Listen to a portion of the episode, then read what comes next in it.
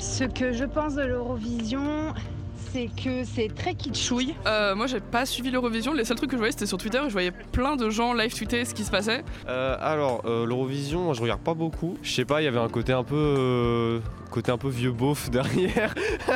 Sans vouloir critiquer les artistes qui sont choisis à l'Eurovision, bon, c'est.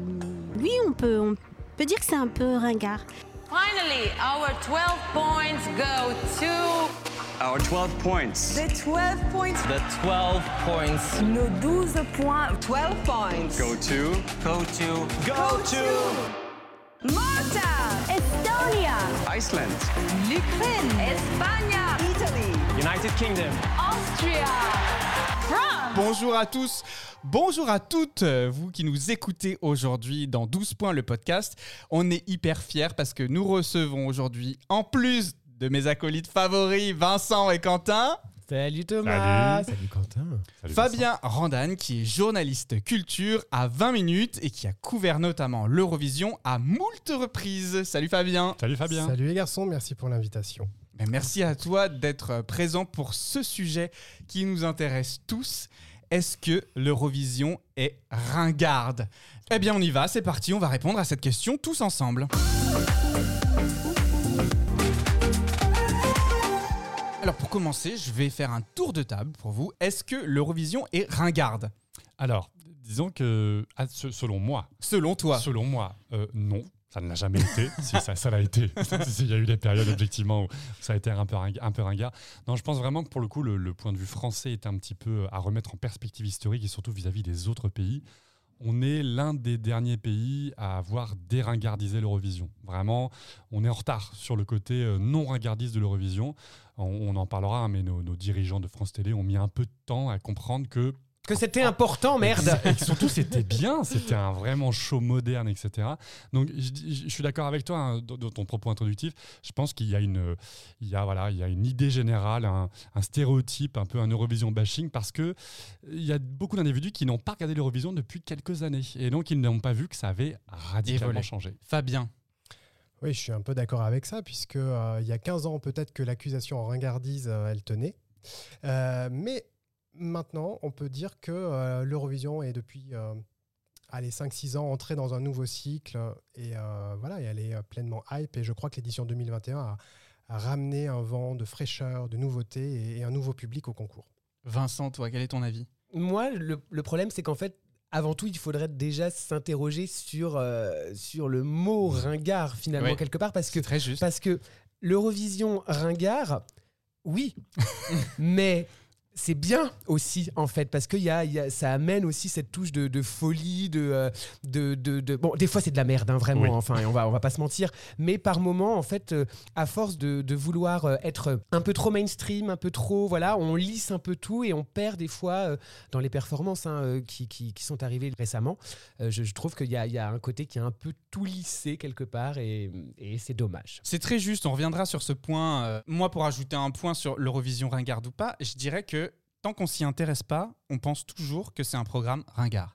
Et typiquement, euh, moi qui m'intéresse maintenant à l'Eurovision grâce à ce programme, je suis capable de le défendre bec et ongle. Je suis assez fier de dire que je participe et que je développe ce podcast avec vous, chose qui était moins évidente au tout début. Parce que j'avais moins d'arguments ou de compréhension du programme, et parce que surtout j'étais très ancré dans les connotations françaises, franco-françaises du truc. Donc on l'a on, on- on l'a entendu notamment en introduction de, de cette émission, les gens globalement pensent que le programme a une connotation très péjorative, très ringarde. Euh, Qu'est-ce qui justifie qu'en France on trouve l'Eurovision ringard?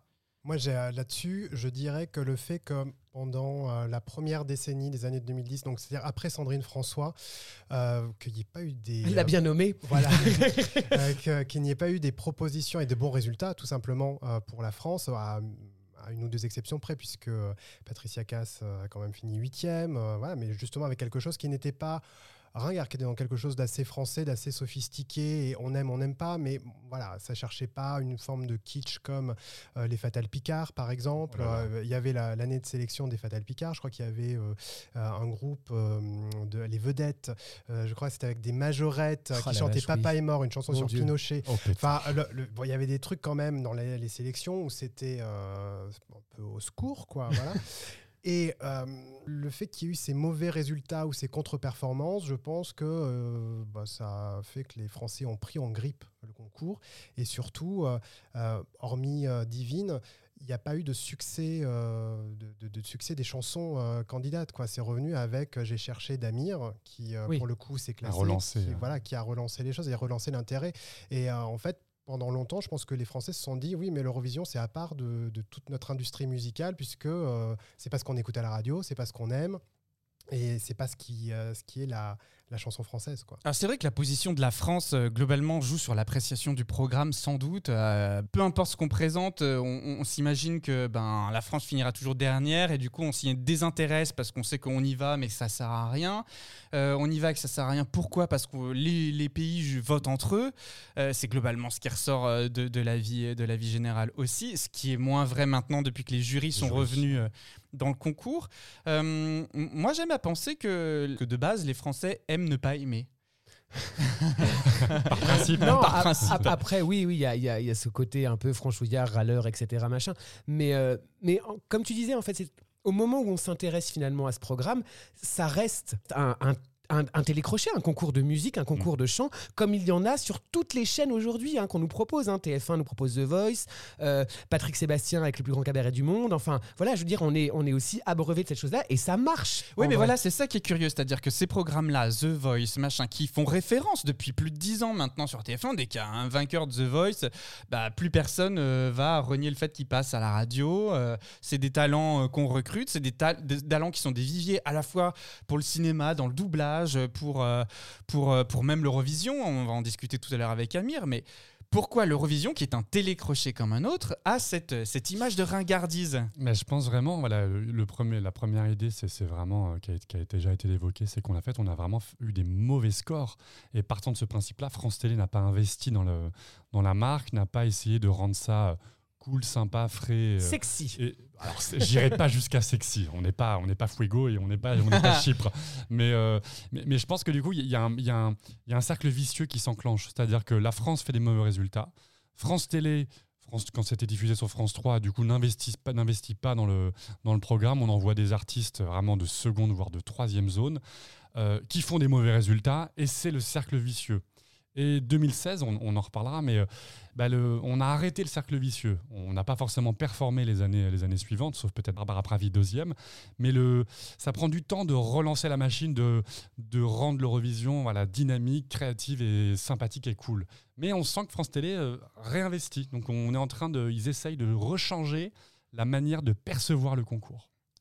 Oui, parce Ouais. que les Français adorent effectivement râler, euh, se, se plaindre.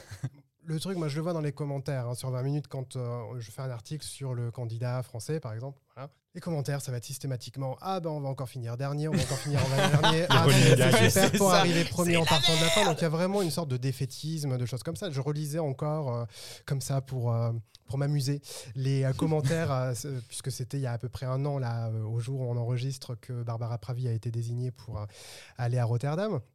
Je lisais les commentaires, les réactions, et c'était toujours du négatif, du, néga- du négatif. C'est trop français, c'est trop piaf, c'est trop, euh, c'est trop ci, c'est trop ringard, c'est trop vieillot. Il y a toujours un truc qui, qui, qui va pas. Enfin, que ça soit trop moderne, c'est trop moderne, c'est trop Mm. français. Il n'y a pas assez d'anglais, il y a trop d'anglais. Enfin, voilà. Et en fait, moi, je le vois aussi dans la manière dont les, les, les articles consacrés à l'Eurovision sur 20 minutes font des audiences assez importantes, c'est qu'il y a un intérêt des, des Français pour ça. C'est quand même le truc un peu, on a envie de détester et d'aimer, et, et quand même, ça chagrine un petit peu si on fait vraiment un mauvais résultat à l'Eurovision. Mais on le dira pas trop fort. Sur la couverture médiatique, euh, Fabien, tu es l'un des rares à couvrir aujourd'hui le concours, ou en tout cas, tu as été un des précurseurs à couvrir le concours Bravo. de manière, Merci. mais de manière à, à le déringardiser. Clairement, on en parle comme, euh, et on en discutait en off, des gens qui parlent d'une compétition sportive. Qu'est-ce qu'il y a de plus bête à parler de l'Eurovision qu'à parler d'une compétition sportive, par exemple? Mais est-ce que la couverture médiatique aussi française n'est pas mauvaise et contribue à cet effet de regardise Quand tu vois quotidien, par exemple, le lendemain euh, de l'Eurovision, Ah. la seule chose qu'ils mettent en avant, c'est euh, et les couacs et les machins et les bidules. Oui. Alors, il y, a les médias autour, enfin, je veux dire, il y a les autres médias, mais le média diffuseur, en tout cas France Télé, vraiment depuis 2016, Ils faut, fion, reconnaître, faut reconnaître qu'ils font du, ils font du bon travail. En tout cas, ils y, ils y mettent vraiment les moyens, les envies. Enfin, ils- on sent qu'il y a un changement. Il y a vraiment eu, il y a vraiment eu un gap. Oui, il y a eu un changement effectivement du côté de, de France Télévisions euh, qui a été amorcé avec Amir. Euh, pour revenir sur euh, mes confrères et consoeurs, Mm. euh, c'est vrai que quotidien, moi, il y avait quelque chose qui m'avait euh, un peu agacé euh, dans ce- cette moquerie systématique. Moi aussi, ça m'agace. Euh, Parce que j'adore quotidien, mais ça m'agace, ça Ouais, vraiment. Et, oui. et le truc, c'est qu'il s'était, euh, c'était le comble en fait. C'était en 2019 la chanson Soldi de Mahmoud, Oui. euh, le chanteur italien. Euh, donc en fait, quotidien s'était euh, mis euh, en tête de, euh, de traduire les paroles, Mm. mais co- comme on les entend Ah, phonétiquement. oui, oui, oui. Et donc euh, ils ont fait une blague sur Jackie Chan et le Ramadan. Et ben justement, oui, ils parlent de Jackie Chan et du Ramadan dans la chanson. Donc ben voilà, bravo les gars, vous avez, euh, vous avez écouté la chanson et vous avez retenu les mots qui, qui- qu'il y a dedans. Il n'y avait pas de blague en fait. Quoi. Oui, voilà, il parle bien de son père qui regarde des films de Jackie Chan et qui euh, fait ou ne fait pas le Ramadan. Je n'ai plus les paroles en C'est- tête. C'est l'abonnement d'Abelio. Mais, euh, non, mais voilà, c'est qu'il y a un côté, euh, c'est ce côté euh, toujours à, à aborder le l'Eurovision sous l'angle les paillettes. le- Mm. Alors oui, c'est ça, mais euh, je mettrais au défi euh, mes confrères et consoeurs d'écrire un article sur l'Eurovision sans utiliser le mot kitsch. Quitte à essayer de trouver d'autres mots, voilà, pour définir ce qu'ils veulent dire par là. Mais euh, voilà, il y a, vraiment ça tend à évoluer aussi. hein. Moi, je le vois dans la salle de presse. euh, Je couvre le concours donc depuis 2015. Et euh, je vois qu'au départ, on était une poignée de journalistes français. Et là, de plus en plus, on voit les médias qui se diversifient, les médias généralistes. On voit arriver de plus en plus de monde. Il y a voilà, il y a de plus en plus même de concurrence hein, euh, entre journalistes euh, sur place. Donc, On arrive. donc c'est c'est bien, c'est bien que euh, qu'il qu'il se passe quelque chose, quoi. Voilà, Mm. et qu'il y a un intérêt et que ben, de, de ce sujet-là, euh, c'est pas quelque chose qui est inintéressant. Et oui, pourquoi est-ce qu'on parlerait pas de le- de l'Eurovision comme euh, de la Coupe du Monde de foot? Voilà, c'est. euh, Mais je suis totalement c'est, d'accord. euh, C'est je pense qu'on peut raconter, et c'est ce que vous faites à travers ce podcast, hein, à- euh, sur l'Eurovision, ça dit plein de choses sur l'Europe, sur sa culture, sur sa géopolitique, sur son histoire, sur euh, euh, l'ère du temps, l'ère d'une époque. Et, euh, et on peut dire pareil avec le football, quoi. Voilà, il y a Mm. des, euh, des tensions géopolitiques qui s'expriment aussi sur le terrain, hors du terrain, des, des pays qui participent pour la première fois. Il y a un côté soft power aussi, comme dans le football. Donc c'est c'est pas plus c'est pas plus bête et c'est pas parce que c'est du divertissement et pas du sport que c'est moins intéressant ou moins légitime. Alors, oui, vas-y, Vincent. Après, je, je voulais dire, pour, pour éviter cette critique de, de ringardise, je trouve que France Télé, euh, depuis quelques années, en fait, manifeste un intérêt pour Mm. l'Eurovision. Et donc, du coup, en fait, intéresser les gens à l'Eurovision, c'est déjà commencer par un concours, comme ils ont fait là depuis, depuis euh, quelques années, de, un concours de sélection comme The Voice, finalement, qui permet, en fait, de mettre un coup de projecteur sur l'Eurovision. Et donc, du coup, le français lambda ben, peut s'intéresser au programme parce qu'il peut voter et il peut se dire, ah ben, cette, cette chanson-là, je l'aime bien et je suis content qu'elle représente mon pays, etc. Vincent, tu disais qu'en 2014-2015, effectivement, on ressent un changement chez France Télévisions. Et c'est marrant parce que même moi, je- j'en parle depuis qu'on a commencé ce programme ensemble. En 2014, Conchita Wurst, tout le monde en parle. Et moi-même, je me réintéresse de nouveau au concours après, après l'avoir mis de côté dans ma vie depuis, depuis très longtemps. Et il s'est passé quelque chose dans cette année-là. Moustache. Zéro point. Et, et Nathalie André, qui est la directrice des divertissements, le dit très justement dans, dans de nombreux témoignages. J'espère qu'on l'aura autour de, de- de ce micro un, un jour. Elle explique que ben, elle a balancé euh, Lisa Angel en 2014 et en se rendant sur place, eh ben, elle, a- elle a- elle est tombée des nues parce que euh, parce qu'elle a découvert que le concours de l'Eurovision c'était un show à part entière quoi et qu'il fallait y aller avec une âme un peu de conquérant. D'ailleurs, euh, je crois que tu as retrouvé un extrait hyper intéressant de Laurent, Fabius qui était ministre des Affaires étrangères, euh, qui était interrogé euh, à la matinale de France Inter. À l'Eurovision, on est avant-dernier, avant-avant-dernier et dernier. Bon, si on participe, il faut participer dans des conditions qui nous permettent d'être euh, dans les premiers rangs. Euh, J'ai vu, je vais tout vous euh, confier, le- le- la prestation de celui qui a gagné, qui est un Suédois. Euh, C'était un, un show, comme on fait maintenant, avec des lumières, etc. Et par rapport à ça, euh, nous, c'était un petit peu la télévision avant l'invention de la télévision. Oui, tu vois, la, la télévision avant l'invention de la télévision. Il, il y va, il y va pas avec le dos de la cuillère parce que c'est vrai que ça faisait, ça faisait vieillot, ça faisait vraiment complètement euh, anachronique dans un show euh, technologique où vraiment faut mettre, faut envoyer du pâté. Et nous, on envoie euh, les Angels. Après, euh, on, on- on le sait, hein, le concours, il n'y a pas de règles hein, euh, par rapport aux chansons qui gagnent, encore une fois. hein. Euh, non, si c'est vrai, euh, Quentin, il y a, on, on- on est toujours surpris. Excuse-moi, quand le portugais gagne, excuse-moi, merde. C'est vrai, le Le Portugal, fameux- c'est atypique, je te Et, l'accorde. et et donc du coup, en fait, voilà, Pe- peut-être éventuellement, oui, évidemment, euh, Mans, c'était incroyable, voilà, avec les projections, etc. Bon, Clairement, je ne vais pas défendre la France pour Lisa Angel. Je- J'ai déjà fait ce billet-là dans les billets d'Hurleuse, donc on sait très bien ce que j'en pense. Mais il faut dire que bah, des fois, on peut envoyer des choses qui dénotent pour voir ce que ça fait. Et, et ben,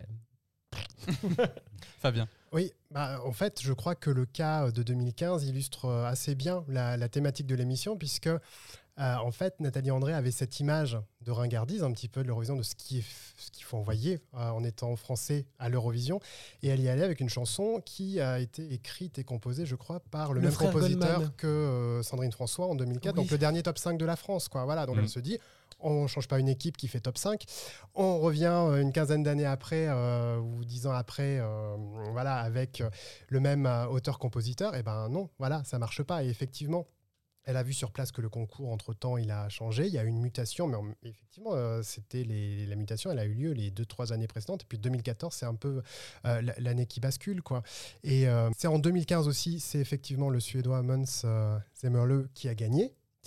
Mais il faut se rappeler que le vote du public a été remporté par euh, les Italiens de euh, Il Divo. Volo. Il Ah, Divo, quel Il. Volo, Il volo, il volo, il volo. Voilà, de Il Il Volo. C'est Donc, les trois prêtres. voilà, c'est la même chose. Il Volo avec donc une proposition qui était euh, voilà, dans du lyrique, qui n'était pas forcément ce qui euh, sonnait le plus moderne. Donc euh, voilà, effectivement, c'est grâce au jury que, que le Suédois l'a emporté. Donc voilà, moi je pense que pour un bon résultat à l'Eurovision et pour gagner l'Eurovision, maintenant la règle c'est l'authenticité. C'est qu'on ait une chanson up tempo, une balade, euh, qu'on chante en anglais, en français, en portugais, il faut que euh, y ait une évidence que, que ça crève l'écran, que la personne qui chante la chanson la vit, euh, euh, la défende, la- la- l'incarne. et euh, ça, je crois que tous les gagnants, toutes les gagnantes depuis, euh, bah, depuis peut-être 2000, euh, 2017 euh, incarnent ça, quoi. Voilà, cette, authentici- cette authenticité-là. Rapporter de l'authenticité, ça permet aussi de séduire le public euh, de manière plus large. Mais hum, il y a aussi indéniablement le fait que France Télévisions réinvestit sur le programme, le passant de France 3 à France 2, euh, recréant, comme tu le disais, euh, des, des concours en fait pour pouvoir Oui. sélectionner et intéresser aussi les Français au programme en amont de l'émission, chose qui ne s'était pas faite depuis, depuis des années. Et il y a une autre chose aussi qui est assez euh, invraisemblable de la déringardise aujourd'hui du programme, c'est que on entend les chansons passer à la Radio. radio. et on ne les entend pas que sur RFM. Aujourd'hui, on entend les chansons de l'Eurovision passer sur Énergie. Ah, ouais, alors là, pour le coup, je pense qu'il y a un double mouvement. Déjà, premièrement, France Télé, quand as réinvesti avec Amir, enfin à partir de 2016 où il y a une bascule, c'est que les maisons de disques enfin, sont, sont, sont amenées à travailler avec, ou plutôt France Télé travaille avec les maisons de disques. Il y a vraiment, et beaucoup de pays d'ailleurs, euh, ont parfois des partenariats exclusifs avec des maisons de disques. C'est-à-dire, envoyez-nous 5-6 artistes de votre maison de disques et on en envoie un qui, qui, lui, va faire une tournée européenne, qui va faire un show devant 150 millions de personnes. Et vous allez voir, ça va faire vendre du disque. Oui, mais par rapport à ce que, ce que dit Nathalie André notamment euh, dans, dans ses différents témoignages, c'est qu'au moment où elle choisit Lisa Angel, elle va déjà chercher les maisons de disques, mais elle refuse de leur euh, donner des artistes parce qu'elle pense que l'Eurovision plombe les carrières. J'entends que les, les stars établies, que les, vraiment les, les chanteurs, chanteuses établis, qui ont déjà une carrière, ne souhaitent pas y aller parce que c'est vraiment le casse-pipe. C'est, euh, ça marche ou c'est qui tout double. Mais justement, ce qu'ont compris par contre les maisons de disques, c'est que les très jeunes artistes qui sont vraiment tout au début de leur carrière, ça peut être un accélérateur gigantesque. Donc, il est probable que, on, le, verra au fur et à mesure hein, de la sélection française ou même d'autres pays, c'est qu'ils prennent en fait des gens qui ont une petite notoriété, qui ont fait déjà un télécrochet et qui potentiellement pourraient utiliser l'Eurovision comme un tremplin. Et sur 2016 aussi, euh, cette année de bascule, ce qui est important de rappeler aussi, je pense que c'est la- l'arrivée de Eduardo Grassi à la tête de la délégation française, puisqu'il est arrivé euh, justement dans le bureau de Nathalie Andin en disant, euh, voilà Nathalie, euh, le dossier de ce qu'il faudrait faire, de ce qu'il faut envoyer, de comment il faut aborder la compétition. Et c'est lui qui a, euh, qui a apporté euh, bah, la, la candidature d'Amir, euh, qui euh, a plaidé aussi pour que la, la France aille participer à des concerts à l'étranger, puisqu'il y a des, des concerts. notamment à Amsterdam, il y en avait à Londres qui n'existent plus aujourd'hui. euh, voilà, il y a, Quand tu dis des concerts, c'est-à-dire? Pour faire découvrir les chansons. La pré-campagne, le Tour d'Europe. Voilà, il y a Eurovision in Concert par exemple à Amsterdam, où euh, on va dire une vingtaine des candidats, de, enfin tous ceux qui veulent y aller, hein, je pense que l'invitation est ouverte à tous, euh, mais sont réunis un samedi euh, et euh, voilà, le samedi soir viennent chanter leurs chansons sur scène. Alors il n'y a pas de mise en scène, euh, ils chantent de manière, euh, enfin leur titre euh, normalement, quoi. Voilà, il y a un petit côté kermesse, c'est assez, c'est assez fun. Et, euh, et voilà, ils viennent déjà à la rencontre des fans. Petit côté kermesse, tu vois déjà la connotation que tu donnes Non. au truc. Non, mais en tout non, cas, regarde l'émission, la- regarde le concert là, ça fait kermesse. Mais- Rideau rouge. voilà, oui, non, mais la transi- oui, mais c'est un peu comme ils font les concerts du West End en fait, euh, qui se Oui, font dans. tout à fait, Oui, voilà, sur la donc, place, oui, oui, c'est ça. à Londres, ouais, tout à Donc c'est Bah, juste faire la promotion de quelque ça, chose. Et tu- exactement. la transition est géniale parce que là on a abordé euh, le, le- le- le côté ringard de la France. À moins que Vincent, tu voulais rajouter quelque chose. Non. ouais. je te vois. on, on vient d'a- d'aborder le côté ringard vu de la France et vu des autres pays. Est-ce que le programme est vraiment ringard chez tout le monde? Mais avant ça, je vous propose évidemment de faire notre petite transition avec le billet que vous attendez tous et que vous connaissez tous par cœur. Il s'agit de... Des hurleuses? Non, pas du tout. L'instant C'est Elodie Elodie Gossuin. Gossuin. Ah, T'écoutes pas l'émission. Pardon, bah si pour ça. You. Elodie? Elodie? Elodie? L'instant. You. You. L'instant. You. You. C'est l'instant. You. Gossuin. C'est l'instant Elodie Gossuin. Et cette semaine, c'est toi, Vincent. Ça faisait longtemps. hein. ben oui, eh bien oui. Parce que quand il m'a fallu préparer ce billet de l'instant Elodie Gossuin pour notre épisode consacré à l'Eurovision Ringard, je me suis tout d'abord posé une question existentielle. Qui sommes-nous pour juger le taux de ringardise d'une prestation? Bah, Après tout, c'est vrai, hein, on, on- on a tous et toutes des, des- des sensibilités différentes, des goûts différents, des attentes différentes. Je tiens néanmoins à préciser que grâce à mon aptitude divine, je cible ce que veut le public. Et c'est pour ça que je gagne tous les jeux des 12 points. N'en voulez pas, c'est comme ça. C'est tout, bande de jaloux. Ouais, ouais. Taisez-vous. Voilà. Personnellement, J'en peux plus d'entendre que l'Eurovision est un concours ringard, dépassé, daté et qui n'intéresse personne. Parce que, à mon sens, les quelques personnes qui ont encore le malheur de me dire ça, et tu l'as dit Thomas, hein, c'est ces personnes qui n'ont pas regardé le programme depuis un certain temps. Be- beaucoup de prestations au fil des ans, mais elles, me- foutent encore les poils tant elles sont superbement chantées et, et ou mises en scène, avec soit une, une grâce toute particulière, soit une emphase jouissive démesurée. Alors oui, oui, ça chante fort. Oui, il y a plus de paillettes que sur une robe de chair. Oui, les racines des cheveux sont décollées par l'usage abusif des wind machines. Mais, est-ce que c'est pas ça qui fait le charme du programme, ce, ce côté over the top, too much chia et grandiloquent? Alors je peux comprendre que par le passé, certaines prestations ont la dent dure et font du mal aux vieux clichés entourant le concours de l'Eurovision. Des prestations que d'ailleurs je pourrais pas lister raisonnablement hein, tant il y en a. hein. Mais, mais récemment, le concours a évolué, s'est adapté à l'époque, proposé des choses plus spectaculaires les unes que les autres, avec toujours Toujours ce petit grain de folie qu'on aime tant. Et, et puis dans ce beau discours plein de positivisme où j'ai presque réussi à vous convaincre de vous débarrasser de vos vieux démons, il y a des trucs comme ça qui débarquent.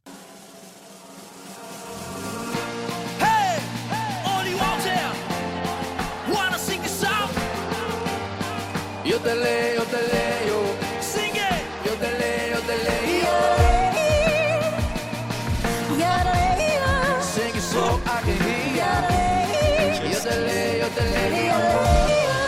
Ha, yeah. Et là, vous me voyez me décomposer. Pourquoi? Oui. Pourquoi la Roumanie nous a fait tant de mal au concours de l'Eurovision 2017 à Kiev avec la chanteuse et yodeleuse Ilinka et le rappeur-chanteur Alex Florea. Rappeur? Oui, évidemment. Parce que quand on veut relancer la mode du yodel, il ne suffit pas de mettre une mini Barbie au talon haut et à la jupe courte. Non, non, non, non, non, non, non. On pousse le vice encore plus loin en la plaçant en featuring avec un rappeur roumain tout droit sorti d'un clip de Billy Crawford. You never show the spark that makes you glow. You always run away, you always say no to the right things. Don't try to hide the light inside of you. To take my beat, to take when you make it, baby. Rappeur qui chante un peu du nez aussi. hein. Le tout est exécuté devant des projections sur les écrans aux couleurs vives sorties tout droit d'une pub pour la grande récré, nous incitant en toutes lettres à le yodeler. yodeler quoi? J'en sais rien, mais à le yodeler quand même. Je connais pas.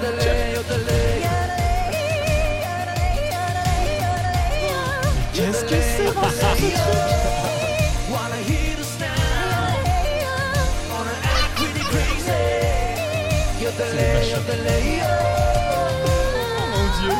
Ça fait top. Et alors, on n'oublie surtout pas d'encombrer la scène de deux canons gigantesques pour, à votre avis, cracher des paillettes, des rubans, des confettis, des soutiens-gorge? Mais si seulement, mes amis, si seulement, car ces deux canons géants sont là pour. Bah pour rien en fait. Alors au milieu de ce méli-mélo foot track, on n'oublie pas de filer un taz à la petite Ilinka pour qu'elle accélère.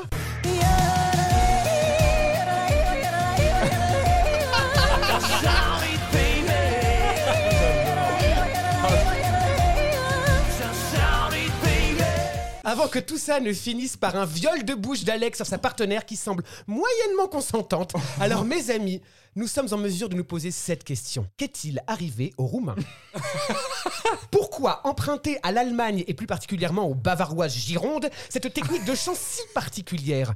Quel Roumain s'est réveillé brusquement un matin en se disant Ah Je vais envoyer à l'Eurovision une minette et un beauf à inciter les gens à yodeler pour laisser apparaître la lumière et la joie en eux Écoutez, écoutez.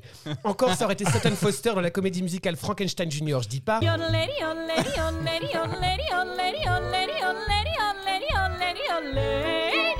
Ou bien la Yodel Queen du génial film de 1988 dit Valley, la fille du fauconnier en bon français. Oh oui, Hugo, si tu nous entends.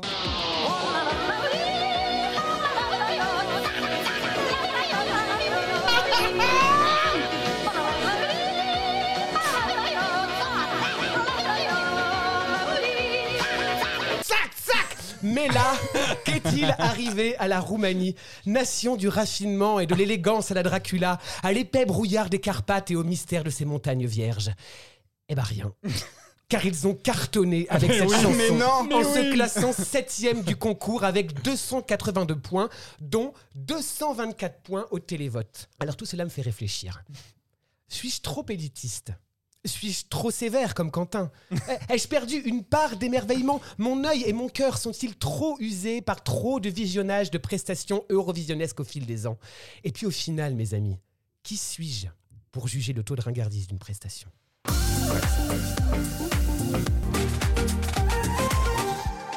Qu'est-ce que c'est que cette chanson? J'adore. non mais attends, mais c'est pas J'adore détester en fait. Pour le, coup, pour le coup, j'adore détester. 2017 On- Donc on est dans la version moderne de l'Eurovision Et ça cartonne. Après, honnêtement, je pense que c'est un peu comme ta, ta meuf là, de, de l'émission précédente là, qui chantait à la Ah, Lady le- Gaga. le- la géorgienne. Ouais, là, là, improbable. C'est vrai que plus t'écoutes, plus euh, t'apprends Ouais. à apprécier. Non, mais je pense qu'il y, a- il y a quelque chose de nouveau sur le côté ringard qui- qu'il faut pra- placer. Bon, on parlera un petit peu des jurys tout à l'heure, mais il y a des pays qui font la stratégie du vote du public. C'est-à-dire qu'ils abandonnent totalement l'aspect, parce que c'est 50-50 hein, le, le résultat, et ils se disent, bon, euh, en fait, on y va franco dans le vote du public. Qu'est-ce qui plaît au public? Faut que ça soit mémorable, faut que ça soit drôle, faut que ça soit original. Ils et on voit bien, hein, il y a 90% des points ou 85% des points viennent du public. Ils se disent, on sait que les jurys vont détester, mais on s'en fout, on y va franco pour le public et, euh, et on envoie tout. Là-dessus, Keino en 2019, hein, ils étaient dans les choix au niveau du jury. Premier euh, Spirit du côté of the Night. Ouais. Spirit of the Night, qui est une chanson effectivement qui, euh, moi j'aime beaucoup, J'adore aussi. mais qui est vraiment le, la- la- le type de chanson qu'on entend qu'à l'Eurovision, avec euh, ce, cette petite passe- ce, pa- ce passage en Sami. euh, il y a vraiment un truc, euh, voilà, il Le se passe son quelque chose guttural. effectivement avec cette chanson, et voilà, c'est mémorable. Le- une fois qu'on a vu, entendu les 26 chansons, on s'en souvient. Ouais. Et Et numéro on 1 vote. du télévote. Enfin, c'est- c'est- c'est- c'est c'est clair, tu vois. c'est- Justement, ça joue un peu euh, l'histoire du vote et du retour du jury. Parce que, tu vois, moi, l'Eurovision, quand tu regardes un peu ce qui s'est passé dans les années 90-2000, euh, non, plus 2000, parce que le, le- le télévote arrive dans les années 2000. On en a parlé dans les règles. En euh, 98. Premier épisode des règles. N'hésitez pas à les, à la- à les réécouter. Eh bien, on se rend compte qu'il y a beaucoup de René la taupe, quoi. Et les gens, ils vont pour faire euh, le buzz, euh, pour faire parler d'eux, et que les gens votent parce qu'on se marre. Et c'est ce ça. qui a contribué énormément aussi à l'image ringarde du programme. Oui. Depuis le retour du jury, et tu le disais, Quentin, dans l'épisode précédent et encore dans d'autres avant, ça a complètement changé le paradigme euh, sur la qualité des prestations qu'on envoie aussi. Non, il y, a un vrai- il y a un vrai saut, il y a un vrai, il y a une vraie bascule. 2009, quand les jurys reviennent en Russie, à partir de, à partir de cette année-là, les, les, les juges pardon, reviennent, les pays se disent bon, on peut plus justement envoyer du René Lataupe. Alors on peut, certains pays tentent le coup, mais il y en a plus que deux ou trois, alors qu'avant il y en avait plus d'une dizaine. Fabien. Oui, et puis quand euh, en début d'émission on se demandait mais qu'est-ce que c'est ringard en fait? Quelle est la définition donnée? En fait, je- moi j'ai tendance à penser qu'il y a le kitsch, qui est quelque chose d'un peu qui peut être plutôt involontaire. euh, voilà, on essaie de bien faire, en fait, bon, ça rend pas vraiment. euh, voilà, il y a un truc, c'est un, peu malaisant, hein, comme le, le Biélorusse en 2018 qui avait une super chanson qui est éliminé en, en demi-finale parce que euh, sa, sa mise en scène, euh, euh, il y a du tir à l'arc qui lui fend le cœur. Enfin, il y a des pétales de rose. Enfin, il y a un truc. Il a, il a un possible, dos quoi. fait de pétales de rose. Il a un dos fait de pétales de rose et tout, et donc ça, c'est pas possible. Et euh, là, on est vraiment dans, dans le kitsch absolu. Et je pense que de plus en plus, on, on va avoir des prestations qui vont se, se singulariser, mais on va plus être dans ce que les Britanniques appellent le camp, Mm. euh, c'est-à-dire c'est une sorte de, de kitsch qui est très volontaire, de subversion euh, des, des codes, de- du bon goût, et assumer aussi le fait que le mauvais goût peut être un bon goût. Mais on, on l'a, on l'a vu cette année euh, et du coup 2020 et 2021 avec l'Islande qui assumait complètement Mm. le- la folie. Ah, c'est et vrai, la- c'est vrai, c'est la- très juste. Et la ringardise. euh, Mais, mais quand c'est bien fait, ça fait pas ringard. C'est ça le. C'est un- c'est vraiment une ligne Quand de c'est crête. assumé, en fait, finalement. Assumé et bien travaillé. C'est vraiment une ligne de crête. C'est-à-dire que eh ben, malheureusement, on peut facilement basculer. Mm. Mais quand c'est bien travaillé, il y a un vrai projet là, avec son t-shirt où ils avaient leur logo en format un peu Tetris ou, Oui. ou en Minecraft. C'était en Minecraft. Voilà, mais, mais c'était, il y avait un package complet qui s'était très travaillé. Et effectivement, l'Islande, ça fonctionnait bien. Pour pas tomber dans le piège, en fait, il ne faut pas se croire plus intelligent que la chanson, je pense. Il faut pas arriver en disant oui, voilà, re- regardez, je vous chante euh, cette chanson-là, mais on n'est pas dupe. hein, je sais que c'est c'est pas très bon, euh, mais euh, voilà, allez, je vous, je vous fais le spectacle. Et, euh, et je pense qu'il y a beaucoup de, de mecs qui ont fait ça euh, dans les années 2000 euh, et qui, ben voilà, ils se sont retrouvés dans les choux. Cela c'était dit, fait. Euh, on dit ça, on dit ça, on dit ça. Et puis Sébastien Tellier assumait complètement son truc. Ça n'était pas pour autant que c'était de la merde, en fait, si tu veux. C'était euh, qui Sébastien Tellier? C'était Divine, le barbu. Le barbu avec les, les, les Ah lunettes de oui. soleil en 2008 en Serbie. Enfin, moi, je n'aimais pas, pardon, excusez-moi. je, je sens qu'on me fusille du regard. non, non, non, je- Moi, j'ai aimé le côté décalé. C'est une prestation à, à part un petit peu Sébastien Tellier parce que bon, je, euh, je, je ne veux pas être dans la diffamation, mais je pense que quand il arrive sur scène, je ne suis pas sûr qu'il soit dans une sobriété totale. Sans déconner. Euh, voilà. Et alors après, il y a bon, plein de, de- de rumeurs, plein de légendes autour de cette fameuse prestation, parce que si on regarde euh, la, la prestation de la France cette année-là, il y a plein de faux plans. En Mm. fait. Euh, les, les caméras, voilà, il y a les pieds, il sort du champ, il n'y a rien qui est filmé comme il faut. C'est Enfin, curieux. Tout est, Non, c'était tout est assez dégueulasse. Alors voilà, il y a l'option c'est voulu, c'était décidé comme ça, et il y a l'option euh, il a tellement été embêtant avec les réalisateurs, avec la Ah. production lors des répétitions que lui ont fait un petit peu un sale coup. Enfin, ils ont en tout cas pas cherché à peaufiner la réalisation au millimètre près. quoi. Voilà. Dans les coulisses de Voilà. Le nouveau jingle bientôt pour la couverture de Turin. Dans les coulisses de l'audition. L'Eurovision, c'est un phénomène au- dans certains pays. C'est pas du tout ringard ailleurs, euh, notamment là en Suède, en Pologne. Euh, pourquoi En fait, qu'est-ce qui différencie le programme? Qu'est-ce qui, qu'est-ce qui se passe dans ces pays, clairement? Bah, je Parce qu'ils pense envoient que- des bonnes choses.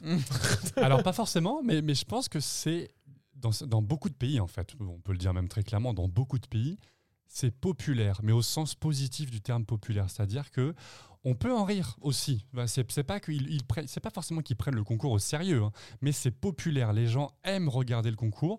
Des fois, il y a des voilà, il y a des performances drôles, ils en rigolent, mais il y a des performances aussi sérieuses et la chanson fonctionne et passe à la radio. Donc en fait, ils ont un, regard plus objectif. Et l'Allemagne, par exemple, qui pourtant n'est pas pas très bonne hein, à l'Eurovision. Enfin, si on regarde l'historique. Les audiences sont chaque année Oui. gigantesques. Mais l'Angleterre, c'est pareil. Et j'ai un pareil. copain qui, qui travaille à Londres et qui me disait Mais c'est très français en fait cette approche parce que nous en Angleterre, on finit toujours bon dernier ou presque bon dernier, alors qu'on a une industrie Mm. euh, de la musique qui est, quand même, euh, qui est quand même très développée et notamment populaire. Ben, en fait, euh, nous, on regarde l'Eurovision dans les pubs le soir, on fait des soirées, personne ne se cache qu'il regarde l'Eurovision. Euh, Il y, a- il y a vraiment. Je un- me cache pas non plus. hein. Non. Euh, Mais c'est voilà, c'est le terme, c'est populaire, c'est-à-dire c'est c'est un phénomène de société comme un voilà un événement sportif ou autre, et on dit bah oui j'ai regardé l'Eurovision et, et on s'est bien marré. Alors au Royaume-Uni ils ont quand même un, ils ont quand même un, un regard un peu différent de l'Allemagne ou d'autres pays qui le prennent un peu plus au sérieux. C'est plus euh, c'est quand même plus la blague et euh, le côté euh, voilà on, on va, on va rigoler de tous les autres pays pendant pendant pas mal de temps. Mais, Mais d'autres pays après, après, enfin, je veux dire, c'est pareil qu'un concours Miss France, hein, en fait, Oui, hein, quelque mais part. oui. hein, Mais on- alors, par contre, certains pays, ils, vont vraiment sérieusement. C'est-à-dire que c'est c'est- c'est Oui. le show de l'année, avec des audiences qui frôlent les 80% d'audience, de part d'audience, qui sont quand même. Enfin, c'est gigantesque. C'est l'Islande, voilà, de, de- des- les Suèdes, la Ils sont pas beaucoup en même temps en Islande. hein. Ah oui, mais en proportion. si on enlève Ouais. les moutons. La mais proportion, la proportion par rapport à la 96%. population, c'est 95%. Ouais, 95%. Et même Il y a là, 5 chaînes de télé, donc c'est vraiment les gens veulent regarder ça. Et même là, le- l'Eurovision Junior en Islande, alors que le pays ne participait pas, 96% d'audience. Quoi. Voilà, donc c'est, Non, c'est surprenant. il y a- il y a- voilà, ils vont faire leur entrée l'an prochain, je pense, dans le Junior. Mais euh, oui, il y a, il y a l'Espagne aussi, où l'Espagne, ils ont des, voilà, ils se prennent des tannées quasiment tous les ans. et les eurofans espagnols notamment ils restent toujours au taquet. Il y a toujours euh, une passion du public pour ça. Là, ils ont relancé euh, le festival de Benidorm. Euh, avec des émissions spéciales. Enfin, c'est vraiment un sujet euh, qui est traité dans les médias largement, sérieusement, euh, et euh, bon, ça n'empêche pas que les résultats ne suivent pas, mais il y a vraiment une passion euh, par parce que depuis. Pastora, euh, hein. Et le, le- le- le pays un petit peu euh, type, c'est la, la Suède, puisque c'est le Melody Festivalen qui est la sélection là-bas, et qui jusqu'au début des années euh, 2000, hein, enfin, n'était pas vraiment un concours, c'était un peu en désuétude, les résultats suédois ne suivaient pas trop, et puis Christer Björkman est arrivé. Mister Eurovision. Voilà, Mister Eurovision. Il a relancé le Melody Festivalen. euh, il en a fait une machine de guerre. La Suède a enchaîné euh, les bons résultats. Il y a eu une sorte de mainmise suédoise, une influence, une main invisible euh, sur l'Eurovision euh, qui se ressent encore aujourd'hui. Donc. Voilà, il y a des pays comme ça où c'est effectivement le- la sélection en tant que telle, c'est un moment fédérateur, c'est un- une, une émission de divertissement et, euh, et voilà, et c'est bon enfant. Et c'est l'occasion aussi de découvrir euh, des chansons parce que euh, les chansons de la sélection suédoise, même Oui. celles qui ne gagnent pas, elles, Elles sont passent à la classées, radio. quoi, Ouais, elles ouais, passent ouais. à la radio, ça Elles lance sont des vendues carrières. dans le monde entier, Oui. surtout à d'autres artistes. hein, Oui. donc, euh, En plus. Une anecdote qui est très parlante sur l'évolution de la perception du concours, en France comme ailleurs d'ailleurs, c'est Mika. Le chanteur Oh. Mika. Oui, je vais en parler puisque en mars 2015, quand euh, je crois que c'est l'Angleterre qui lui propose euh, d'interpréter une chanson euh, au nom du pays en tant que mercenaire pour, pour l'Eurovision, eh ben, il décline et il fait ce témoignage de dire que non, mais de toute façon, les, les chansons à l'Eurovision, c'est de la merde. Et c'est hyper violent, mais ça rejoint globalement l'état d'esprit qu'ont les maisons de disques, notamment en France à ce moment-là, c'est-à-dire que le programme est capable de plomber des carrières. il, faut Et- dire que, il faut dire que Mika a écrit vraiment que des bonnes choses. Donc c'est pour ça que. Oh, tu vas un peu fort, tu vas un peu fort. Moi, j'aime bien Mika. Moi, j'aime bien Mika. Mais ce qui est intéressant, c'est que là, en 2022, il est pressenti. euh, toutes les rumeurs euh, sont Mm. présentes pour co-présenter l'émission. C'est-à-dire que Finalement, c'est pas de la merde. Non, mais il y a que les cons qui Quand ne changent un pas gros d'avis. chèque. On peut très bien, tu vois, aussi accepter, et c'est tout le travail qui est fait par de nombreux pays et par le concours en lui-même, puisque beaucoup parlent de la marque Eurovision. Il y a des produits dérivés qui sont mis en place. Sur YouTube, tout le monde peut y accéder. Euh, L'ouverture à l'Australie. Enfin, il y a, il y, a, il y, a des- il y a des choses qui sont faites pour pouvoir travailler la notoriété du programme depuis de nombreuses années. Oui, Fabien. Oui, puis Mika aussi, depuis, il a été coach dans The Voice, dans le X Factor italien. Et justement, les candidats de The Voice, on l'a dit hein, précédemment, euh, le- à l'Eurovision, il y a régulièrement, la majorité des candidats viennent d'un télécrochet. Quoi. Donc, en fait, c'est en fait.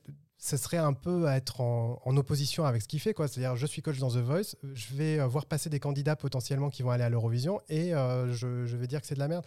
Donc, bon, euh, il a peut-être eu le temps de revoir aussi son opinion par rapport à ça. Et puis, il fait cette déclaration en 2015. Donc, il est entre Mou- Moustache et Lisa Angel. Donc, c'est un peu la phase lui- difficile pour la. France.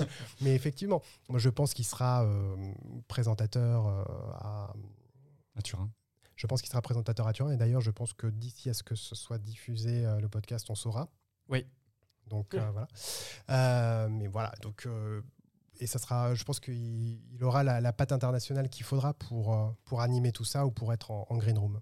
Et puis au- au-delà de Mika, ça me fait penser au fait que pas mal de- d'États, enfin pas mal de, de télédiffuseurs, mais y compris la France, hein, parfois on, on envoie des gens connus, mais qui sont un petit peu bas dans leur carrière, c'est-à-dire ils ont un trou d'air, par exemple, et, et c'est pas lui faire, euh, c'est pas, pas la critiquer, mais Patricia Cass en 2009, elle avait elle était un peu disparue des radars depuis pas mal d'années. Donc il y a un côté où quand des artistes déjà connus acceptent de faire l'Eurovision, c'est pour non pas faire un tremplin, mais pour relancer leur carrière. Et elle a fait une tournée européenne ensuite avec son album Cabaret, etc. Donc, et elle était très connue dans les pays de l'Est. À un Vincent. moment, c'est une stratégie. C'est une stratégie. de la Attends, Vincent France voulait réagir non, c'est là-dessus. vous, il l'a dit. Mais ça, pour le coup, de la France, c'était c'était très intelligent de France Télévisions. Je ne sais pas qui a eu cette idée-là, mais c'est l'une des artistes francophones, euh, les étrangères plutôt, les- la plus connue en Russie et dans les pays de l'Est, et ça n'a pas loupé. Dans les votes des gens euh, dans les pays de l'Est, elle a cartonné. Alors justement, pour séduire à l'Eurovision, il faut séduire les autres pays. Et moi, j'apprends qu'en fait, les pays font des tournées européennes pour aller présenter la chanson. C'est-à-dire qu'on va dans, les instituts internationaux, on va dans les ambassades internationales pour séduire le kidam étranger. Et on en revient, on, en reparlera dans un autre épisode, mais euh, on a un peu déjà abordé ce sujet-là sur le fait que tous les pays ne jouent pas le même jeu à l'Eurovision. Et certains pays pas, une grosse dizaine, on va dire, jouent le jeu, mais jusqu'au bout. Et effectivement, ils mobilisent leur réseau diplomatique, ils mobilisent leur, euh, relais euh, politique dans le pays. Et vous avez, avant l'Eurovision, hein, avant l'Eurovision, des candidats qui font 15 dates partout en Europe pour présenter la chanson, pour déjà qu'on puisse l'entendre euh, à la radio, pour que ça passe un petit peu le buzz, etc. Donc ouais, c'est vrai, c'est une, c'est une vraie campagne électorale. Ou qui détourne le PIB pour faire de la pub. Ça, c'est Malte. Justement, cette, euh, cette technique d'aller faire des tournées à l'international, c'est quelque chose qui est très présent chez les maisons de disques. C'est quand même à la base censé être un concours euh, d'État qui viennent présenter une chanson de type national pour faire euh, Rayonner. rayonner la culture, euh, la culture européenne. Est-ce qu'on change pas un peu l'aiguille euh, d'axe en se disant bah tiens maintenant ça devient plus un concours de maison de disques Ah, qu'un concert qu'un concours d'État? Bien sûr, c'est-à-dire que derrière les gros pays, vous regardez, il y a deux grands majors du disque. Vous avez Sony BMG. Et Universal. Voilà. Et vous regardez qui sont, quand tu vraiment, et on, en reparlera, mais on reçoit des publicités parfois ciblées sur les réseaux sociaux quelques jours ou quelques semaines avant l'Eurovision. Derrière ça, il y a des boîtes de prod, enfin, il y a des, les studios qui, poussent, qui poussent. Et ça me fait un peu penser, pour faire un- une analogie, avec le- un peu les campagnes électorales aussi des studios de cinéma qui soutiennent les candidats pour euh, leurs films, pour les Oscars. Il y a une vraie campagne qui est menée pour euh, récolter des votes et pour avoir l'Oscar. C'est un peu la même idée. Fabien Oui, c'est pas la panacée cependant ces concerts parce que je pense que si on avait euh, le candidat polonais ou le candidat suédois qui euh, voilà, qui arriverait en concert euh, à Paris ou Mm. à Lyon ou je ne sais où, je suis pas sûr que c'est ça qui inciterait les gens, les Français à voter le, le- le soir de la finale de l'Eurovision. D'ailleurs, là, je crois qu'il y a les Bulgares qui ont vu- date j'ai vu prévue passer. euh, en France. Je suis pas sûr que ça arrange les enfin, que ça leur, ra- ça leur fasse euh, ramener plein de points. Mais c'est aussi en fait quand on dit oui, de toute façon tous les pays, euh, les, les pays votent entre eux. En fait, c'est aussi que les pays, il y a une sorte de, de culture commune et de, de- de culture musicale commune. Le schlager suédois, ben ouais, il, il va être bien perçu en Norvège, Mm. au Danemark. Donc, bah, que les candidats aillent faire des concerts euh, ci et là, ben, c'est bien. Euh, et c'est- normal. Donc, il y a aussi, il y a effectivement le côté maison de disque, mais il y a euh, le, le fait qu'il y a un public aussi pour ça. Euh, alors qu'en France, je suis pas sûr que le schlager, en dehors de l'Alsace, il y ait énormément de coins qui, qui soient très friands de ça. C'est ce que nous, on trouvera ringard, du coup, justement, mais Exactement. Ouais. ne l'est pas pour d'autres, en fait. Non, mais voilà, c'est ça. Et c'est vrai que la France, elle a fait cette stratégie-là de manière assez maligne en allant chanter dans la sélection ukrainienne. Donc, elle y est allée avec Bilal, elle y est allée avec euh, Madame Monsieur et Alma, je crois. Alma, ouais. Et, euh, Raté. bah, raté, mais je crois que dans le télévote ukrainien, on a, euh, on a eu pas mal de points. Donc après, est-ce que c'est dû au fait qu'il y a eu une première notoriété par rapport à la sélection nationale? Je sais pas. Euh, mais en tout cas, voilà. Et puis il y a Barbara Pravi, là, elle, elle s'était produite en Espagne. Euh, de même que John Tears et bien sûr le candidat espagnol, euh, une, semaine d'intervalle, voilà Blas Canto. Ils se sont tous produits à une semaine d'intervalle dans une émission qui était à la fois mi-documentaire, mi-divertissement. J'ai pas très bien compris en quoi ça consistait, honnêtement. Je crois que c'était un documentaire sur une, une chanteuse euh, culte euh, en Espagne. Euh, voilà, et donc. Voilà justement, euh, servait de bande originale de l'un des épisodes de ce documentaire et euh, donc au final d'ailleurs ça, ça avait monté dans. Et pour parler de voilà, et- et une chose dont, que moi j'ai découvert en travaillant cet épisode encore une fois, euh, la, la Tour Eiffel a été privatisée Mhm. l'année dernière pour présenter la chanson Voilà à tous les ambassadeurs européens. C'est-à-dire que ça va au-delà finalement d'un concours de chant, c'est-à-dire qu'on vient travailler le soft power euh, politique. Et j'ai trou- non mais c'est une anecdote Non, qui, mais bon, qui- tu, qui a enfin, même- tu, tu dis ça et Tom Leb a, a chanté sur la Tour Eiffel et pour autant, il est parvenu mais- en 2021. Non, mais je veux dire par là, c'est-à-dire que l'Eurovision dépasse juste le cadre euh, d'une émi- d'un- télécrochet. Et c'est ça qui est intéressant, parce qu'en fait, on va chercher euh, à, à- à faire valoir, et c'est très justement dit par Laurent Fabius, euh, une image de représentation nationale. Quelle est l'image qu'on a, quelle est l'image qu'on reflète quand dans une compétition internationale, on finit dernier une fois, deux fois, trois fois, quatre fois? Avec du kitsch ou du ringard, et bah forcément, ça, ça envoie un mauvais message. Et je rebondis sur Barbara Bravi ou d'autres. hein. Bon, là, depuis, avec quelques années depuis la pandémie, on, c'est moins présent, mais c'est intéressant de voir la semaine des répétitions ou les deux semaines des répétitions. Il y a des soirées qui sont organisées par les pays.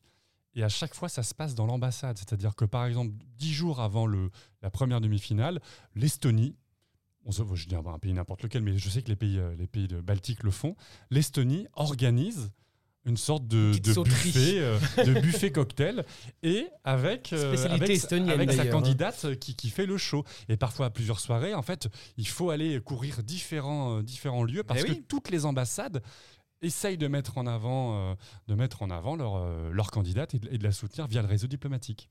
Alors, 12 points, c'est un podcast qui décrypte l'Eurovision. Mais le concours Eurovision de la chanson. Donc, quand qui dit chanson dit. Hurleuse Et oui, bah oui, la transition est rapide. mais C'est tout à fait ça.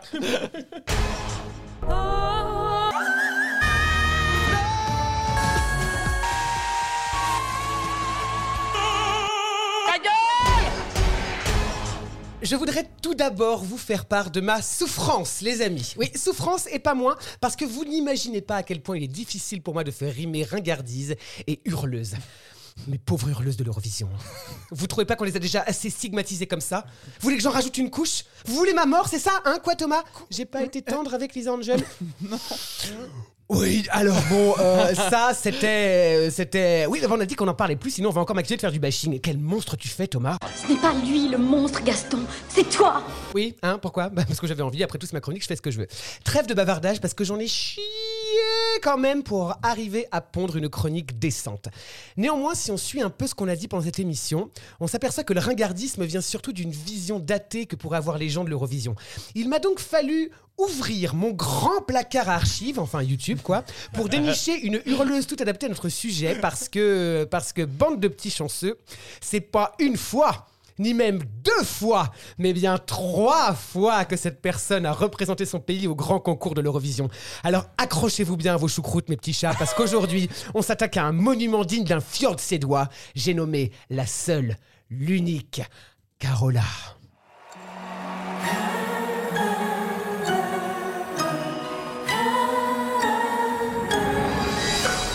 Never gonna not gonna hide. I know just what I feel inside.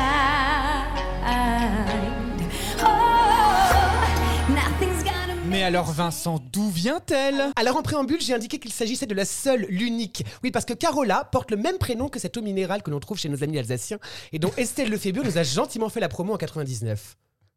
Bleu, rouge, vert, on a tous une Carola dans la vie. Mais trêve de digression. Carola est une chanteuse et compositrice suédoise née le 8 septembre 1966. Elle a fait ses débuts très tôt à la télévision dans des compétitions de chant, c'est dire quand même hein, si c'est leur truc euh, aux Suédois, le, chant là.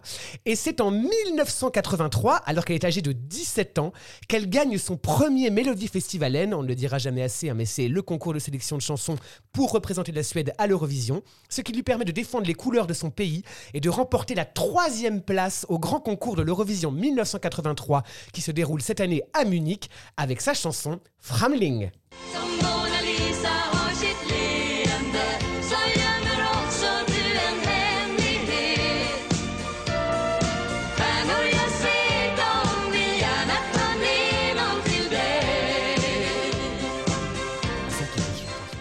Quand Carola débarque sur la scène allemande avec son tube Framling, étranger en bon français, elle a le cheveu court et bouffant, l'œil qui pétille, le rouge à lèvres, le t-shirt girafe et le pantalon de smoking qui lui fait la taille fine et le bassin large. Une vraie Stéphanie de Monaco à l'époque de Comme un ouragan. Carola, son truc, c'est la voix, parce que déjà, elle a un sacré pétoire.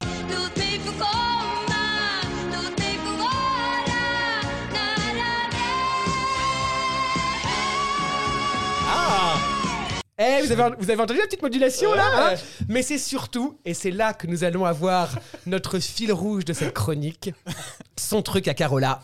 C'est la danse Carola, elle est jeune, elle est fraîche, elle vit avec son temps et du coup elle est très corée. hein.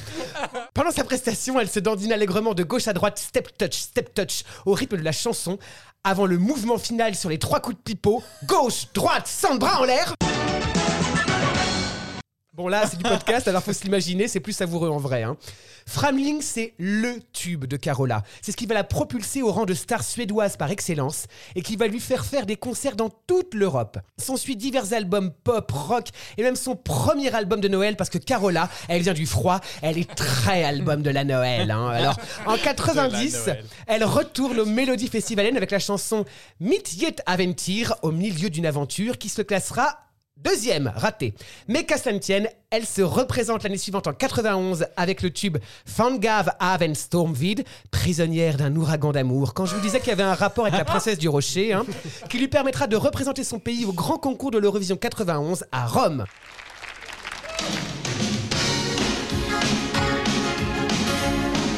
On dirait Dorothée.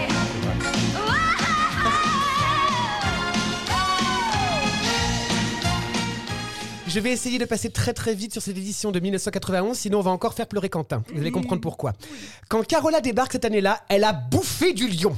La petite est survoltée, elle a le carré dégradé qui vole avec la wind machine, la boucle d'oreille pendante, le smoking vert, le fuseau à paillettes, et ouais, c'est les années 90, hein, faut vivre avec son temps. Encore et toujours le pétoire, attention, modulation.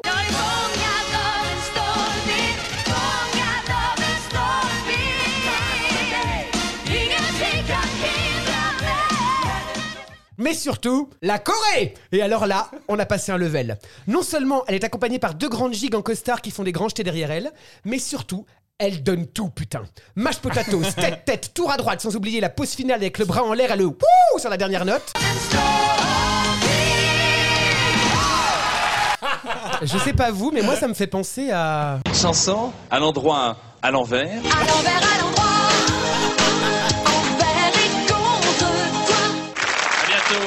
à bientôt, Karen Cherise. Par devant, par derrière. À l'envers, à l'endroit. Merci Jean-Pierre Foucault. Eh bien, ce soir-là, mes amis, ce soir-là de 91, l'ouragan de l'amour rafle le trophée puisque la Suède est déclarée vainqueur face à la France avec C'est celui qui dit qu'il y est d'Amina. Pardon, Quentin ne pleure pas. Après un ex aequo et un comptage de points sans précédent à l'Eurovision. Pour vous la faire courte, les deux pays étaient ex aequo. On a donc compté le plus de 12 points, ex aequo encore, le plus de 10 points. Bim, la Suède. Au revoir Amina. C'est le dernier qui a parlé, qui a raison. Paf, on n'en parle plus. S'ensuit pour Carola différents albums, des tournées dans toute l'Europe et en Chine, des rôles dans des comédies musicales comme Maria dans La Mélodie du Bonheur ou encore Fantine dans Les Misérables et même la voix de Myriam dans le doublage suédois du Prince d'Égypte.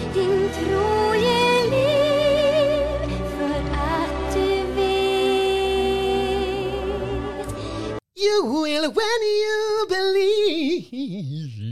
Je n'insiste pas du tout sur ce qui se passe ensuite parce que album, album, album, best-of, tournée, best-of, album de Noël numéro 123, album sur Dieu. Ah, gardez bien ça en tête pour la suite, c'est important. Et tout cela nous emmène en 2006 quand Carola revient représenter la Suède à l'Eurovision avec son tube.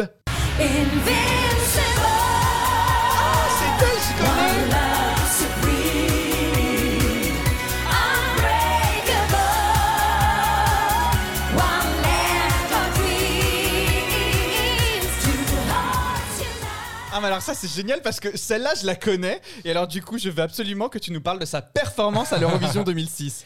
Et c'est là que le bas blesse, Thomas. Parce que Carola, elle est chevronnée à l'exercice. hein. Elle a deux Eurovisions dans les guibolles, plus une victoire. Elle n'est pas là pour niaiser. hein. Et à l'aube de ses 40 ans, elle nous ressort les vieux filons qui ont fait son succès. Perruque au vent, peau auto-bronzée, trop de blush sur les joues comme si elle avait pris deux gifles en coulisses avant de monter sur scène. Combi en lamé, cordelette à paillettes, botox dans les pommettes. Ouais, là ça commence à se voir. Et grande traîne en mousseline bleue dont elle se débarrasse pour faire ce qu'elle sait faire de mieux. Danser, pardi Hanche, hanche, jeter de bras, retourner de tête. Avant la note beuglée.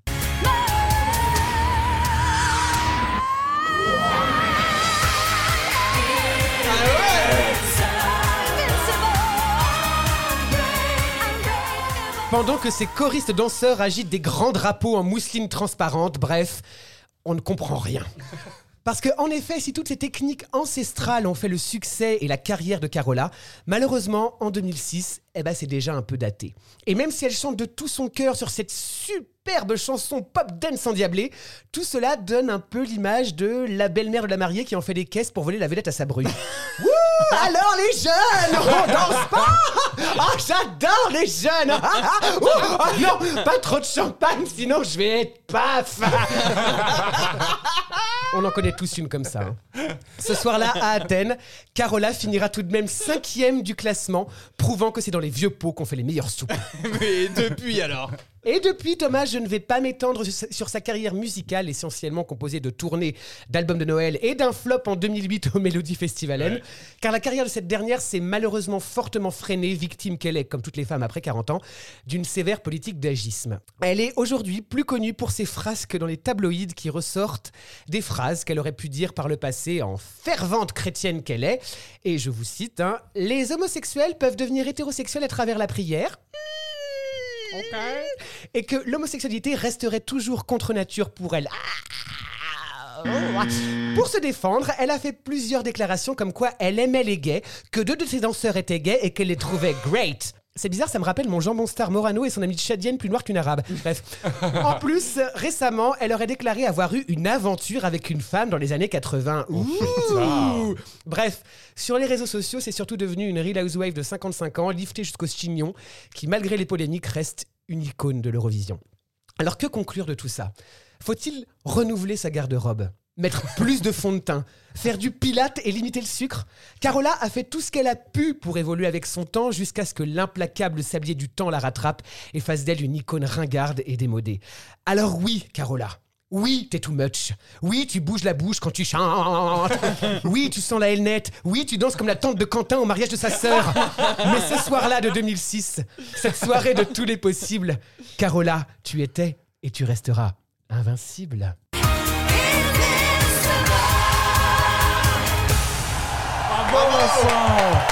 J'ai laissé les applaudissements enregistrés parce que j'avais peur que vous m'applaudissiez pas. Non, mais bah c'est gentil. On le fait C'est vrai qu'on applaudit tous autour de la table. Oui. Ah, Carola, c'est quelque chose. hein. Alors, on revient sur le thème de l'épisode. L'Eurovision est-elle ringarde ou pas?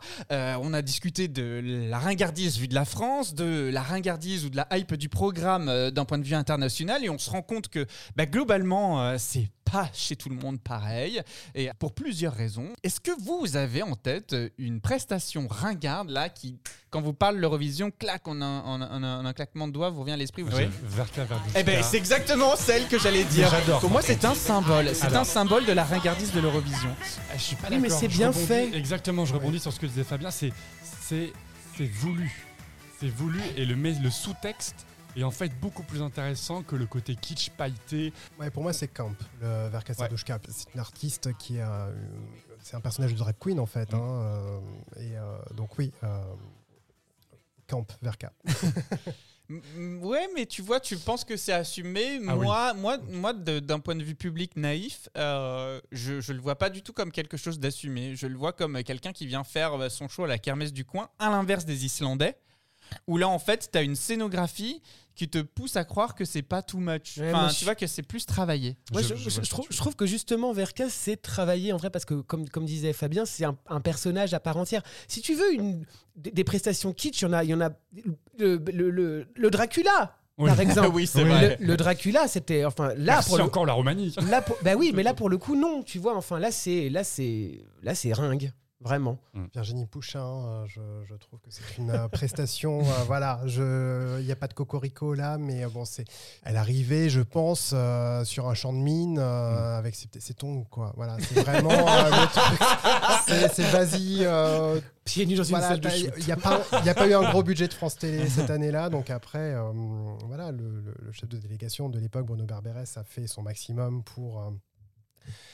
Pour, euh, pour euh, voilà que Pour développer le produit. pour euh, voilà mais euh, effectivement c'était c'était compliqué c'était les années justement où comme on l'a dit France. Télévisions n'investissait plus dans ce programme qui était oui en désuétude ils ne savaient pas trop quoi en faire il fallait participer parce que membre de l'UER mais Voilà. pas d'intention plus que ça Quoi qu'il en soit, vous qui nous écoutez, vous l'avez compris, nous, notre ambition, c'est de vous convaincre de regarder le programme euh, pour euh, au moins cette année, si vous n'aviez pas eu l'habitude, et sinon, vraiment, de vous y intéresser comme nous, on le fait.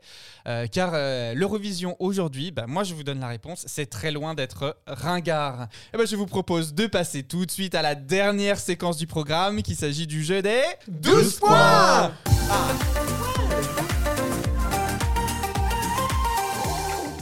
Alors pour changer un peu l'ordre des choses, moi je vous propose de commencer cette fois. eh ben Très bien, alors. de commencer Première cette fois. nouvelle Donc je vous rappelle qu'on a 1 minute 30 pour convaincre à l'issue de nos présentations. Fabien, il faudra que tu donnes un 12 points à l'un de nous trois et une note entre 1 et 10 à l'un de nous trois également.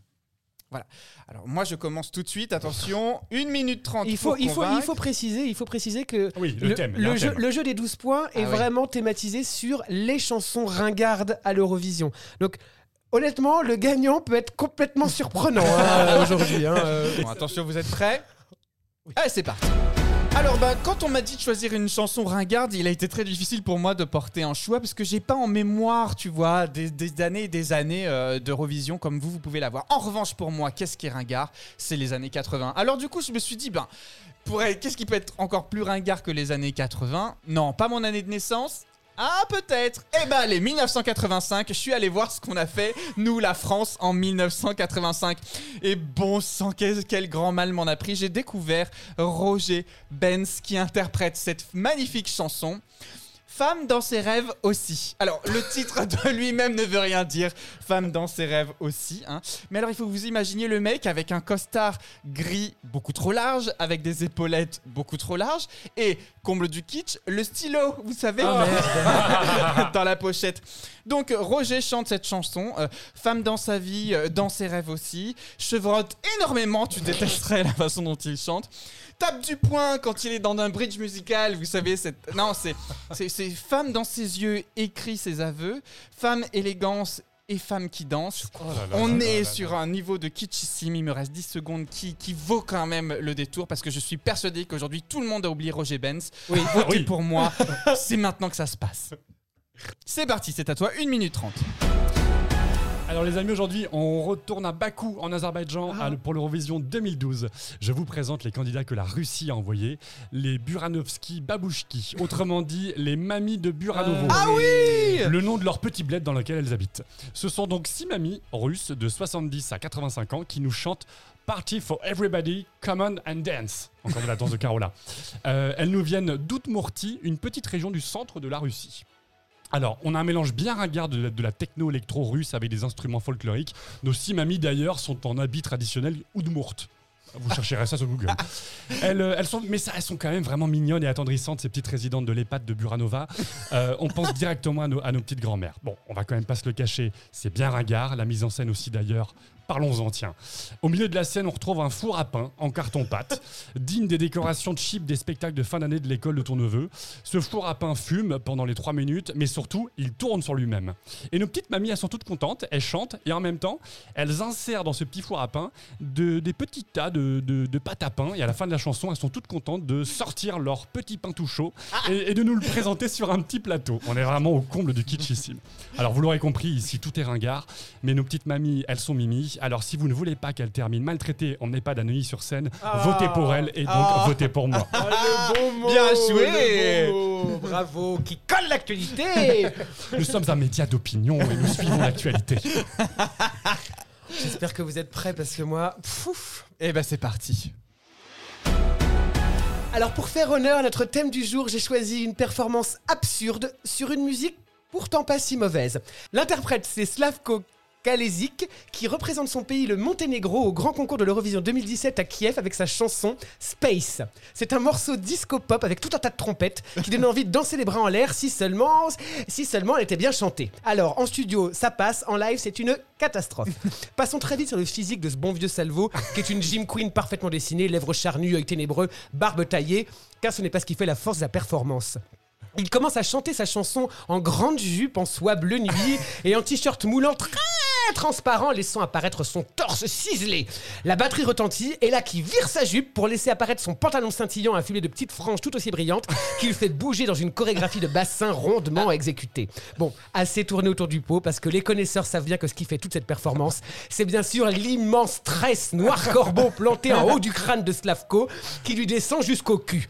Et alors, avec cette tresse, il fait tout. Du lasso, du ruban, du tournage de tête à la Corona quand elle chantait This is the rhythm of the night. Bref, c'est absurde, c'est ringard, c'est gênant. On se dit pourquoi, mais pourquoi? Et pourtant, on a envie de regarder encore et encore pour comprendre la signification de tout ça, mais il n'y en a pas. Pas de panique, il a fini 16ème de sa demi-finale et n'a pas pu présenter sa chanson à la finale. Alors certains crient au génie, d'autres au secours. Quoi qu'il en soit, faites-vous votre propre opinion en votant pour moi. Oh, sur le ring On a tous Bravo été très bons aujourd'hui. Ouais, ça a été bien, j'ai bravo, et- bravo, bravo, bravo. Écoute, euh, je, je vois très bien la prestation que tu viens de décrire. Je dois vous dire que le choix va m'être difficile, mais on se donne 10 secondes pour l'arrêter. C'est parti.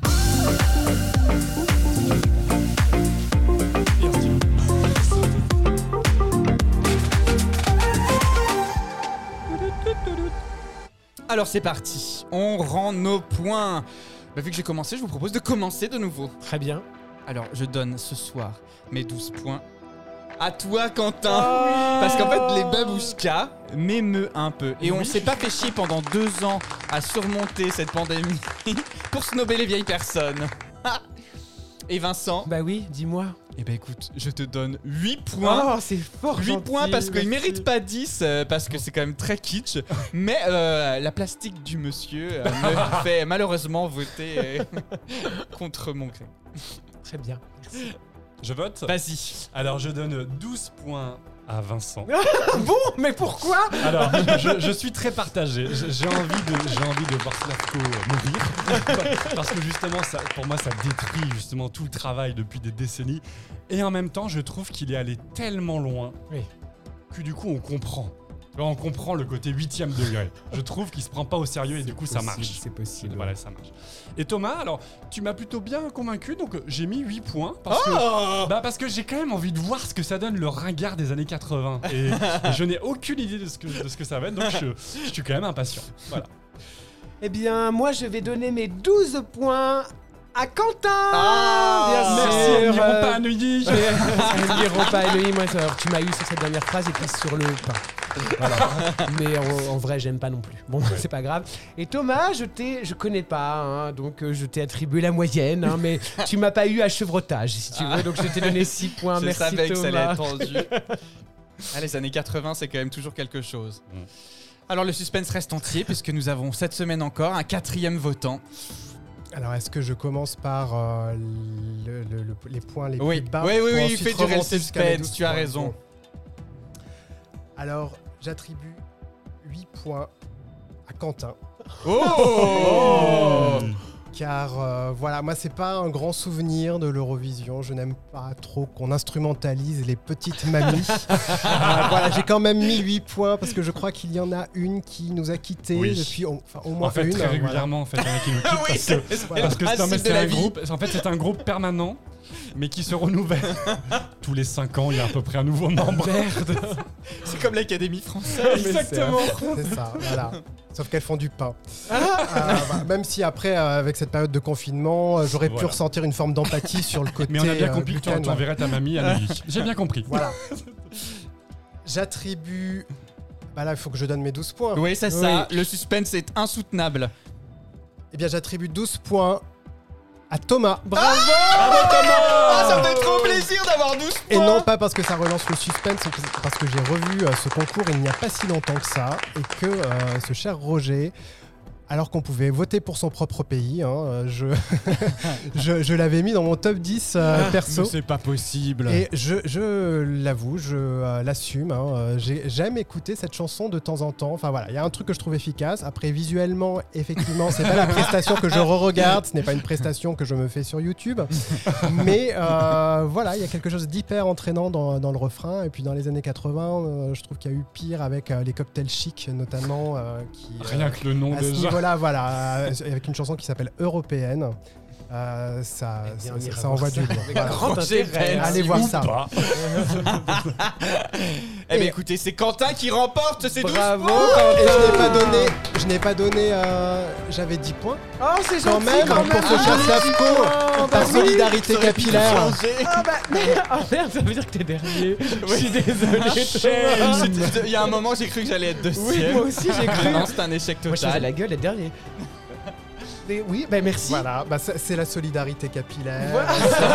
C'est voilà, c'est un artiste qui effectivement se donne à fond, il est dans son délire. euh, bon voilà, il, il émane quand même quelque chose de sympathique Oui. euh, de, de ce cher qu'il chante mal. Il chante mal. Mais voilà, après. Mais il est allé vraiment tellement loin que ça passe. Ah oui, c'est ça. Tellement loin que ça passe. Eh bien, écoutez, c'est ainsi que se termine cet épisode. L'Euro- L'Europe Vision, j'allais dire.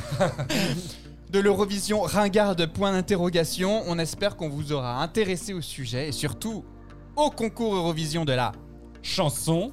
En attendant, on vous invite évidemment à nous suivre sur tous nos réseaux sociaux. Spotify depuis peu vous donne la possibilité de nous mettre des étoiles. Donc si vous nous écoutez via Spotify, n'hésitez surtout pas à nous mettre des étoiles. Le maximum, hein, sinon ça sert à rien. 5 Oui, s'il vous plaît. 5 C'est ça, oui, c'est ça. À partager évidemment notre podcast autour de vous, à nous mettre des commentaires sur Apple Podcast et ben et surtout bah, à continuer de nous écouter, à vous abonner. On se retrouve très bientôt pour un nouvel épisode. Fabien, merci beaucoup d'avoir Merci, participé. Fabien. Merci. Merci à, vous, c'était un plaisir. J'ai passé un très bon moment. Ben, on espère Sinon, t'envoies nuit. Avec Slavko. On vous quitte donc sur Les babouchkas. Elle s'appelle vraiment comme ça. hein Ouais, ok. Oui, les- sur Party for Everybody des Buranovski Babouchki. Bah, parce qu'au au singulier c'est babouchka. Voilà. Euh, c'est ça. Euh, non, c'était nul. c'est ça. Allez, à très bientôt tout le monde. Merci. Salut, À bientôt, merci. À bientôt.